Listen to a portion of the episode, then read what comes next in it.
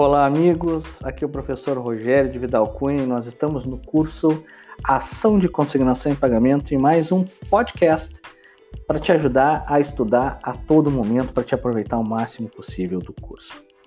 Amigos, nesse podcast nós vamos falar sobre a sentença na ação de consignação e pagamento, que é uma das grandes peculiaridades do procedimento e que é, ao fim e ao cabo, aquilo que diferencia ah, mais do que tudo o procedimento da ação de consignação das demandas submetidas ao rito comum ordinário. Pois bem, a sentença em procedimento de consignação e pagamento, ela tem natureza eminentemente declaratória, onde o juiz vai declarar a regularidade do depósito realizado e com isso declara a quitação da obrigação com eficácia liberatória. Isto é, o juiz está declarando que o devedor não deve mais nada. Então, isso é esse é o objetivo da ação de consignação em pagamento, obter essa declaração. E é por isso que eu insisto, nós já falamos muito nisso e vamos continuar falando, no tema repetitivo 967, né? recurso especial 1108058 do Superior Tribunal de Justiça, em que se afirma com todas as palavras que em ação de consignação em pagamento, a insuficiência do depósito realizado pelo devedor conduz ao julgamento de improcedência do pedido. E isso por quê? Porque o pagamento parcial da dívida não extingue o vínculo obrigacional. Então, isso é uma coisa que eu tenho que tomar muito cuidado.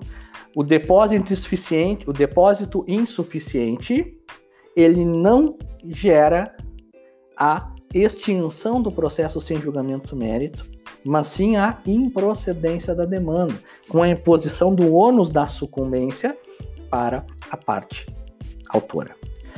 E mais ainda, a Outra grande peculiaridade relevante da ação de consignação e pagamento é a sua natureza dúplice. Quando eu falo que um procedimento tem uma ação tem natureza dúplice, eu estou dizendo que lá na sentença, no final do processo, o juiz irá entregar o bem da vida a quem dele seja titular, independente de sua posição no processo, de autor ou de réu.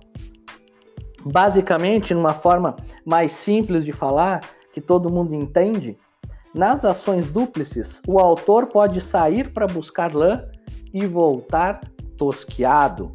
Por que, que eu digo isso? Porque a sentença ela é declaratória na parte que reconhece a extinção parcial, mas ela condenará o vencido na diferença. Então, se o juiz reconhecer que o valor que eu depositei é inferior ao valor deposit, ao valor efetivamente devido, além da improcedência da demanda, essa sentença que reconhece a inferioridade permite que o credor peça cumprimento de sentença nos próprios autos da diferença. Então, se eu entrei com uma ação de consignação e pagamento afirmando que eu devia mil reais e ao final do processo se chegou à conclusão de que na verdade eu deveria ter depositado mil e quinhentos reais, o juiz julga improcedente o meu pedido de consignação e pagamento. E na mesma sentença, ele reconhece o direito do credor de cobrar estes 500 reais nos próprios autos. Ele não precisa entrar com uma ação autônoma, ação de cobrança, ação de execução de título executivo extrajudicial. Ele nos próprios autos poderá pedir o cumprimento. Tanto é assim que o STJ entende que a improcedência da demanda não permite o levantamento de valores pelo autor. O STJ diz aqui, diz, diz o quê? Que como o pedido principal é improcedente, o levantamento de valores depositados em juízo pelo réu representa quitação parcial, ficando os autores sujeitos ao efeito da mora, conforme o artigo 337. Então, o que o STJ está dizendo é que o valor que está depositado, ainda que não tenha eficácia liberatória, ou seja, não quite a obrigação, é uma hipótese de quitação parcial, então não pode ser levantado pelo autor. Então, uma ação de consignação e pagamento ajuizada de forma temerária cria o risco de que, de que o autor perca a demanda, seja improcedente, o valor depositado seja liberado para o credor, para o réu, e o réu possa cobrar a diferença nos mesmos autos. Então a gente tem que tomar muito cuidado com a ação de consignação e pagamento.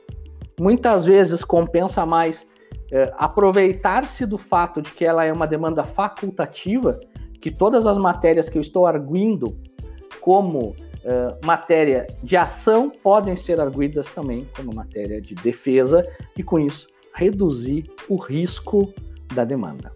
Beleza, pessoal? Espero que estejam gostando dos nossos podcasts.